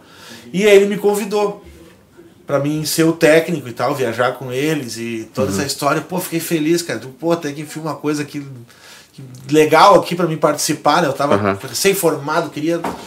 Aí ele lançou e foi embora pros Estados Unidos. Puxa vida, só fui numa viagem com ele, né? Uhum. Ah, que droga. Tava, tava empolgado que a coisa ia começar a Pegar uma acontecer estrada. aqui, pegar uma estrada e estar junto, né? Uhum.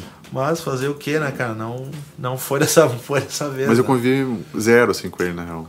Troquei uma vez uma palavra. É, cara, o cara, pô, foi. Ele também, cara, ele tinha um estúdiozinho, um quadradinho assim em casa, bem pequeno, e produzia e do nada os caras chamaram ele, foi pra Nashville, tava gerenciando um estúdio grande lá, assim. Legal. Bem, muito legal a experiência. né? Legal. E a gente, sei lá, cara, o gaúcho é meio meio desanimado às vezes com Tu já veio, tu já era cristão. Sim, eu nasci já num lar cristão. Ah, já nasceu um lar cristão. Tive uma experiência de conversão mesmo em São Paulo, assim, mas convivo nesse meio a No minha meio vida desde, toda. desde sempre. E tu veio porque casou. Não. Não, aí é uma história que eu acho que teria que ser para outro podcast. Ah. é muito longa. Muito longa. Mas sim, assim, hoje eu vejo que Deus queria. A minha esposa estava aqui. Então, Mas tu o conheceu já. motivo, o motivo, na verdade, é, ela queria gravar um. Eu, eu já sempre tentei conversar com ela, aqueles olhares assim de solteiro, né? Sim. É, e ela sempre muito educada, mas nunca deixou entender nada. Só que ela sabia que eu era músico e produtor. Então ela falou assim: ah, eu tenho umas músicas para produzir aqui. Eu morava em São Paulo. Tu sabe onde é que eu posso gravar aqui em Porto Alegre? Aí eu assim, ah, não vou deixar passar essa oportunidade. Disse, não, eu vou aí e gravo. então foi esse motivo que me trouxe pra Sim, cá. sim. E saiu o disco. E daí a gente acabou o disco casado. É uma história Mas muito louca. olha só, cara. Desperta um, cara, muito legal. Que, olha só, Que cara. tem um som bem mais pesado, assim, porque ela. A maioria das músicas daí, nesse caso, é dela. A gente depois continuou com o Desperta, daí o segundo disco, mais ou menos, quase todas as músicas eram minhas. Foram dois discos do Desperta, que era o Ministério de Louvor da igreja local dela, Qual era a igreja? junto ao pai, Ah, da junto ao pai. onde meu sogro era pastor e fundador da igreja. Ah, eu já ouvi falar dessa igreja. Eu não, tô, eu não tô lembrado agora se eu conheço. Era perto do Lindóia ali, na Zona Norte. Eu não tô lembrado agora quem que eu conheço que congregava lá, mas eu conheço alguém que Não, congregava não lá. era do. Como é que era o nome do pai dela? Walter. O Walter, ele Não, foi muito tempo um pastor pastor. da Encontro de Fé também. Não, mas tinha um lá que era da Luterana lá, né? Acho que É. era o pai, Pois é, eu, eu conheço alguém que era de lá, cara. Só não tô me lembrando agora.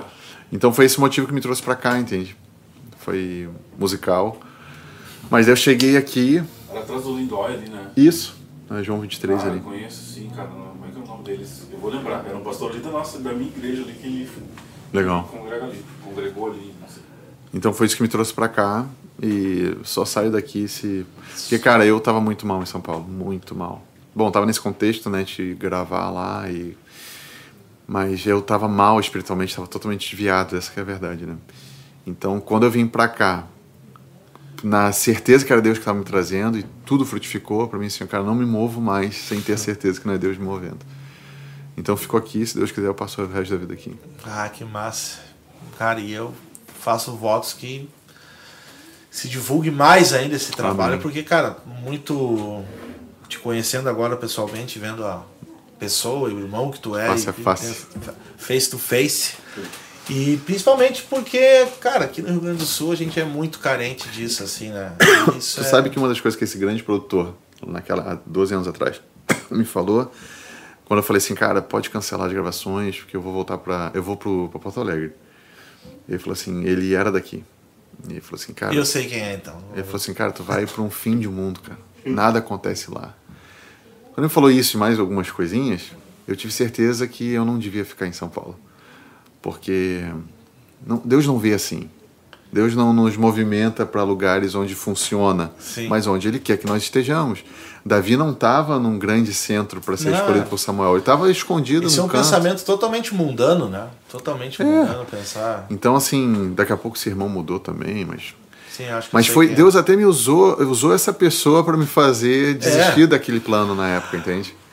E obviamente, né? O engraçado é que sempre falavam, né? Que o Sul ia vir um grande avivamento. É, sempre, E aí sempre. tem Ah, sempre falavam o contrário. Mas é que. Mas a manchete de avivamento ela não existe. É, não, não. Isso aí é. É, isso é pra vender ingresso pra, pra evento, né? É evento, né? É evento. É, é evento. Porque. ah, o que eu tava falando? Até me fugiu agora. Cara, isso aí, o motivo que me trouxe pra cá, cara, a tua E- pergunta é, foi tá, esse, não. assim. Com um pano de fundo grande. Não, ah, lembrei que eu ia falar. Que assim, se, o, se, se ser produtor ou ser técnico é a tua profissão.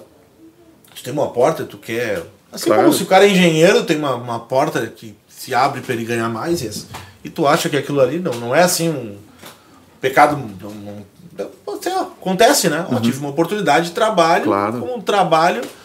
O problema é quando isso, ah, assim como qualquer trabalho também, eu acho que o cristão ele não pode se corromper ou ir contra o que a Bíblia fala, né? Claro. Não importa se é com a música, se é. Mas Ló, né? Quando Ló vai com a esposa e sai Uhum. ali de, do, do campinho de Abraão, que seria o sucessor de Abraão, né? Ele estava fazendo algo lícito. Se for analisar, não tem pecado ali. Claro. Só que ele começou a ficar tão comprometido, né? Babilônia, né? Uhum. Ele ficou tão preso assim, o, o, o, as ovelhas dele já estavam tão ali, lá era um grande centro, que o desfecho é muito negativo, né? Sim. Mas ele não foi de uma forma pecaminosa. Claro. Então a gente às vezes, a gente tem a decisão de viver exatamente o que Deus quer, ou de viver de uma forma lícita, por exemplo, onde a gente vai morar? A gente, onde a gente quiser morar, a gente pode morar, Claro. né? Mas eu posso perguntar onde Deus quer que eu more. É diferente, né? Isso aconteceu muito, porque eu tava na Argentina, tava bem, e a gente decidiu voltar, né? Mas tu ficou lá, cara. Pô, lá era muito melhor, tá em Buenos Aires, tá numa. E aí minha esposa é de Santa Catarina, né? De Balneário Camboriú. Pô, todo mundo. Não, não acredito que tu vai deixar de morar em Balneário Camboriú pra morar em Cachoeirinha, né? Voltar Aham. pra Cachoeirinha.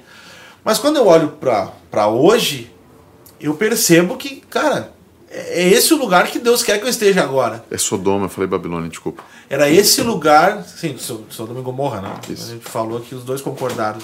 Não, é que eu fiquei assim, ô, cara, Sim, não é. Babilônia, cara. E. Sou. Beré, eu sou o cara de Beré que vai ficar Não, pesquisando. é certo, né? Melhor do que deixar assim depois Não, dá certo. Não, já sei que eu ia levar um Olhar. choque, é. E. Mas o importante é isso, é, é tá onde Deus quer que a gente esteja, né? Naquele Uhum. momento, né? Tava vindo pra cá, cara, ouvindo.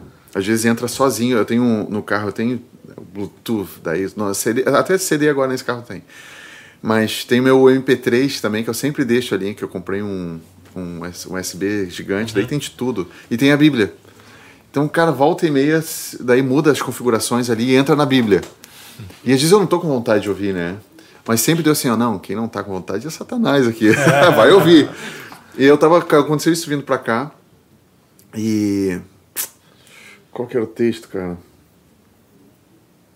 Ah, aí Jesus citando que o, o maior homem nascido de mulher, porque não.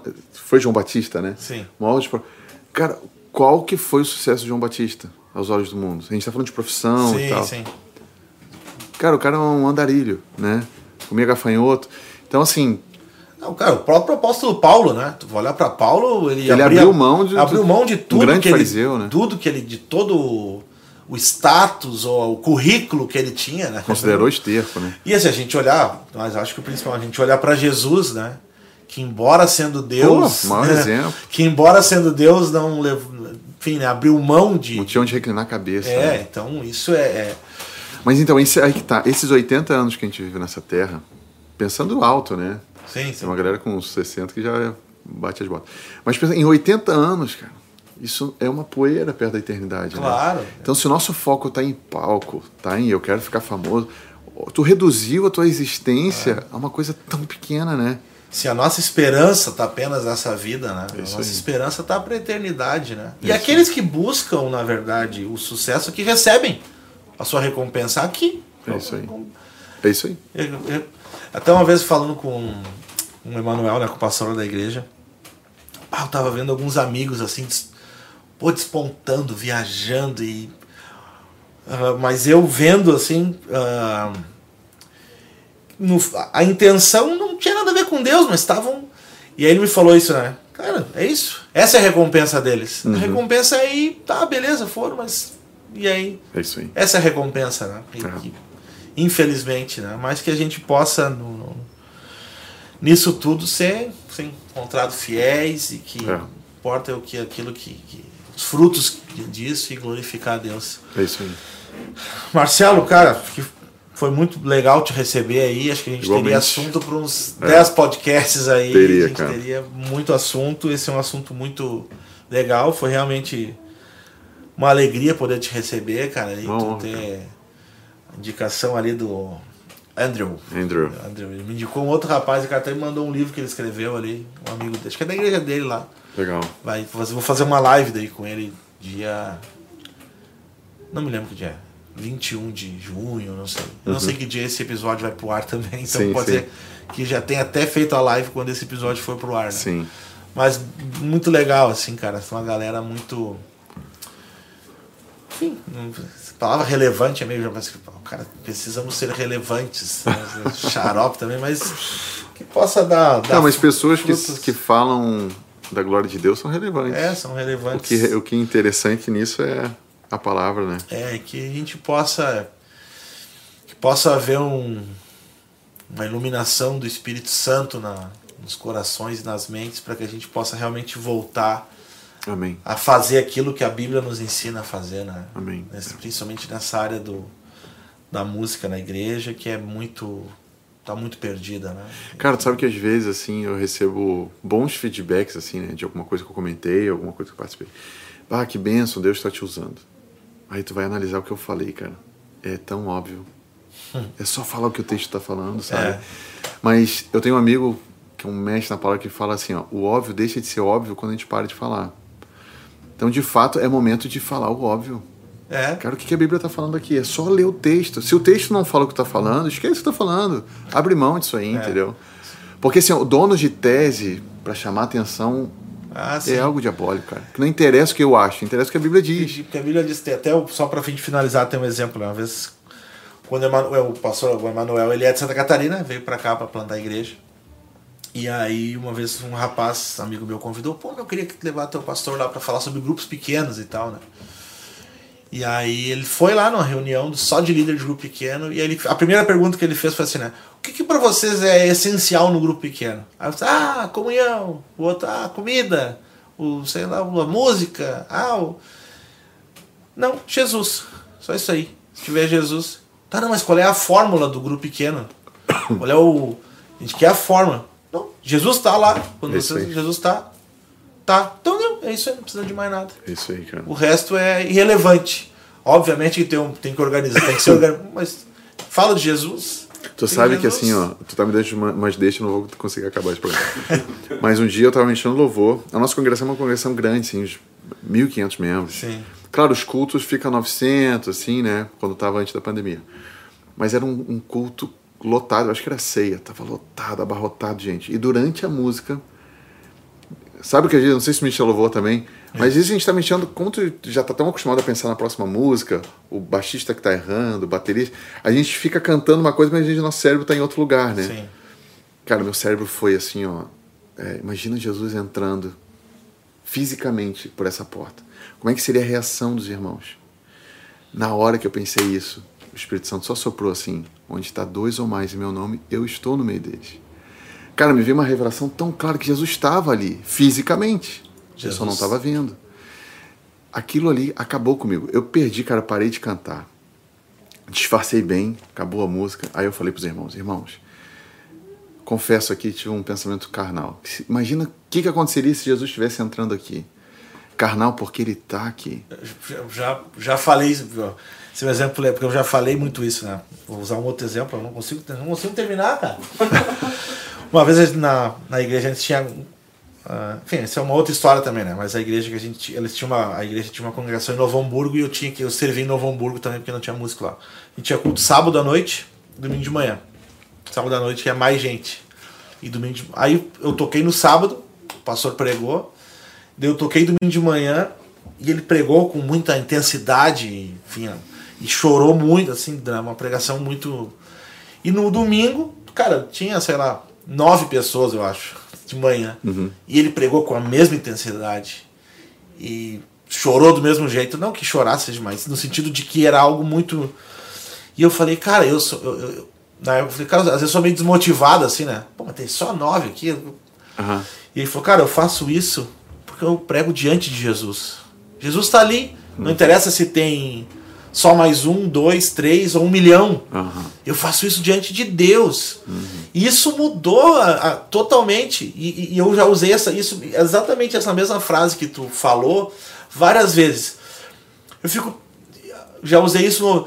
Nós vamos imaginar se Jesus entrasse aqui agora. Porque assim, vamos supor, né? Tá num lugar, a banda tá ali tocando entrou, sei lá, o Azaf Borba ali. Pô, vamos, né, vamos tentar fazer melhor, tá?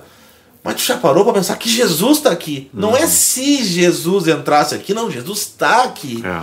E nós estamos tocando diante de Jesus. E, cara, isso pra mim mudou totalmente a minha mentalidade. E assim, pô, tô na igreja há mais de 20 anos. né? Isso é- devia, deveria ser o, o básico. O óbvio, né? O óbvio, é óbvio, cara. Jesus está aqui, o culto é pra, é pra Deus. Nós estamos aqui reunidos cultuando a Deus. Uhum. Esse é o ensinamento primário para quem Não, na igreja. é um, é, um, é um ensinamento primário. É. Entendeu? Jesus, mas a gente fica assim. Se Jesus entrasse tipo, em carne e osso, parecia que a gente ia ficar assim mais assim, ah, vou, vou tentar assim, não, pô, tem que fazer. Não, mas ele tá ali, né? É, e a gente sim. perde, perde totalmente essa consciência, né? Perde essa. Eu tive um dia uma experiência interessante, curtinha, que umas senhoras, um grupo de intercessão da igreja, sempre as senhoras, né? É. Me convidaram, ah, tu pode ministrar o louvor, nosso grupo, quinta-feira, de tarde, final da tarde. Bah, aqueles convites que eu não gosto, cara. Bah, eu sou muito chato para aceitar convite. E deu assim, bah, nada a ver. Mas fui. Eu assim, não, não tinha ninguém para ir. Cara, foi tão de Deus eu ter ido. Porque assim, a ministro de louvor, vou usar esse, esse termo, Sim. é tão difícil a gente se desprender de ver um resultado, ó, deu certo esse culto, né? É, Esse louvor. Naquele dia, cara, tinham, sei lá, acho que seis senhoras. Aí eu comecei, ele exaltado. Cara, assim, ó, depois de meio segundo eu cantando, eu não consegui mais me ouvir, cara. As senhoras ali, meu, braço pra cima, assim, ó, chorando, se entregando, assim. Não tinha, cara. Aquilo ali foi pra mim assim, um choque de realidade tão grande. Ali que eu entendi. Não interessa quem tivesse no violão aqui. Podia ser o Claro. Azaf, podia ser o Cacilhas, podia ser um fulaninho de tal. Claro. Elas estavam cantando para Jesus. Elas tinham certeza que Jesus estava presente. Aí saem os, os nomes das pessoas. Não interessa mais quem tá. O Claro. ministro, o ministro fulano não interessa. Jesus está ali, entendeu? Para mim foi tão importante aquele momento que pro resto da vida, cara, eu não, se não tem mão levantada, para mim não interessa Claro. tá sendo um sucesso, porque eu estou exaltando a Jesus. Entende? É, eu, cara, eu me, eu me converti num contexto pentecostal, assim, totalmente pentecostal, aqueles. E muito disso, vamos lá, e levanta a mão. E, e às vezes eu sou meio tentado, assim, né, agora mesmo, de, querer. Mas a gente sempre inicia o culto lendo um salmo, né? Lendo um salmo. E, cara, a gente lê o que o salmo fala, e isso já, já é gerado no cristão. E a gente. E hoje, assim, né? A gente vai vendo a igreja cantar, assim, dá aquela pausa, sabe? Da igreja cantar junto. E. Não tem, não precisa forçar, cara. Nós estamos. Vamos lá. E, a igreja que eu me converti era. Vamos, era, vamos sair do chão. Sim. Não era eu que fazia, né? Era o pastor, né? Eu era um aprendiz. Mas né? sabe que interessante isso, né? Porque as igrejas pentecostais, até algumas neopentecostais, né? Onde para mim já tem muita heresia misturada, são igrejas evangelísticas.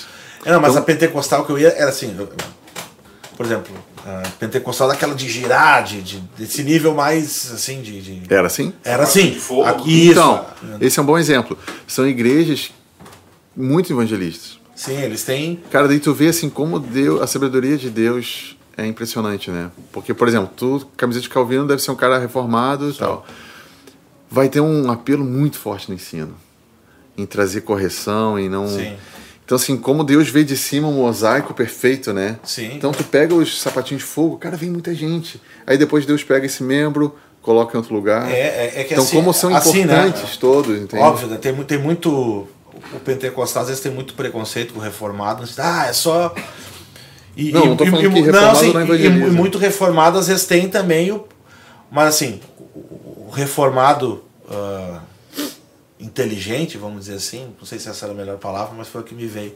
Ele, ele, ele, ele entende, por exemplo, cara, a Assembleia de Deus, por exemplo, como eu vou dizer assim, ah, são. Cara, os caras rasgaram o Brasil de fora a fora evangelizando, cara. Entraram nos nas, nas vilas, nos buracos, onde podia ter gente, eles entraram, cara. Eles, eles, entenderam e rasgaram o Brasil fazendo isso, né? Então realmente, cara, tem muito, tem muito esse apelo evangelístico e eu concordo plenamente, assim. É. E eu nem sei por que ficou essa, essa a marca em cima do reformados, porque Spurgeon mesmo falava, né, por eu ser calvinista, porque na época dele já tinha muita questão de é, arminiano que evangelizava calvinista. Não, se Deus é, já é escolheu. Tinha, é, e tinha uma outra que, que eles chamavam de hipercalvinistas, né? Que era Sim. a turma que dizia assim: ó, tu tem cara de eleito. Então uhum. pra ti eu prego. Ah, o Fabrício não tem cara de eleito. Pra ele não vou pregar porque ele. É, isso é um totalmente de... avesso ao calvinismo. Claro, mas a defesa dele é muito interessante, que ele fala assim, ó, eu por saber que nesse mar tem peixe, me dá mais confiança de jogar claro. rede do que alguém que vai jogar, não sei se tem ou não tem, né? É, tem essa coisa, ah, o calvinismo prega contra o evangelismo, porque não. Se eu tenho a consciência que Jesus comprou para si gente de toda tribo, língua, povo, raça e nação, isso motiva mais ainda a evangelização, claro. porque existe gente em todo lugar para ser ganho, tem Sim. que pregar em todo lugar, né? Uhum. Não, não, não, isso é uma, uma, grande mentira que se criou. Mas eu acho que é mais por isso, porque tem igrejas é, mais pentecostais que fazem esse trabalho assim de subir morro, porque Deus deu essa carga para eles. Então eu vejo algo muito mais soberano de graça Deus, de Deus claro. de, de, de, dar isso para todo mundo. Que né? tu não tem hoje uma igreja, é muito raro uma igreja que tem os cinco ministérios sendo vivenciados Sim. na igreja local. Mas eu vejo que Deus vê a igreja da cidade, na cidade tem. Tem o, tem o profeta, tem o ministro, tem o mestre, tem todo mundo ali, entendeu? Então, na cidade está tendo esses dons sendo usufruídos. Exatamente, né? exatamente. Cara, então é isso. Amém. Agora vamos encerrar. Foi muito Valeu. legal mesmo a nossa conversa. Aí que o pessoal possa continuar seguindo o teu trabalho, cara, realmente é é um vou usar assim, não sei que tu não vai, mas é um orgulho, cara, é um orgulho pro, pro para nós gaúchos saber que há algo nascendo aqui Amém, cara. bom bom no sentido de sério uhum. bíblico e musicalmente bom né cara uhum. porque isso é é uma alegria muito grande assim cara isso dá um confesso que dá um dá uma coisa boa que bom às vezes me perguntam né o que é mais importante a letra ou a música né o que que tu faz primeiro eu sempre respondo que se a música for ruim por melhor que seja a letra ninguém vai ouvir Sim. Então é muito importante, assim, é que nem um avião com duas asas. Né? A excelência não pode ser colocada de lado porque tem um coração em Deus. As duas coisas têm que ser muito claro. boas. Agora, se, a, porque se teu coração está em Deus, tu vai querer fazer bem feito, não? É claro. E se a excelência for muito boa, as pessoas vão vir por causa dessa excelência. Claro. E eu vou poder aproveitar e falar do que realmente importa. Certamente. Gente, muito obrigado aí para você que assistiu até o final. Se inscreva aí no nosso canal, é, ativa o sininho para receber as atualizações quando entrar as novas entrevistas aí. Vamos deixar na descrição. Vamos deixar na descrição ali os. Meu canal no YouTube canal, também. Canal do Marcelo Cacilhas. O teu link ali do tuas. Vai começar a ter bastante conteúdo redes agora. redes sociais ali e tudo mais. E cara, isso aí, vamos. Quando a gente voltar, quando a gente começar a fazer ao vivo, Vamos marcar um ao vivo aqui para galera, pra galera poder interagir aí. Fazer um som. É, fazer Boa. um som, abrir uma caixinha de perguntas para galera fazer umas perguntas aí. Legal. Vamos. Fico muito feliz aí. Muito obrigado pela tua disponibilidade de vir até o nosso nossa humilde residência. Uma aqui. honra. Tamo junto. Então tá. Valeu, gente. Obrigado. Até a próxima.